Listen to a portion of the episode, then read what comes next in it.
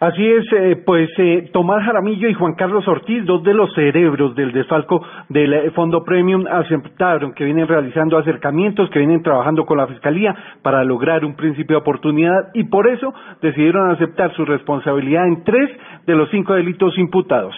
Escuchemos a Tomás Jaramillo. Tomás Jaramillo Botero. Señor juez, desde el inicio de la investigación he venido en un proceso de colaboración eficaz con la Fiscalía General en aras de un principio de oportunidad. Acepto los delitos de manipulación de especies, la estafa imputada por la Fiscalía y el concierto para delinquir. No acepto captación y no devolución. A estos dos se unió también Ricardo Emilio Martínez, eh, quien eh, también cocina al igual que ellos, un principio de oportunidad. Los que no aceptaron eh, cargos definitivamente fueron Natalia Zúñiga, Juan Andrés Tirado y Claudia Patricia Aristizábal. Mañana continuará la audiencia en donde la Fiscalía va a pedir cárcel para estos personajes. Carlos Alberto González, Blue Radio.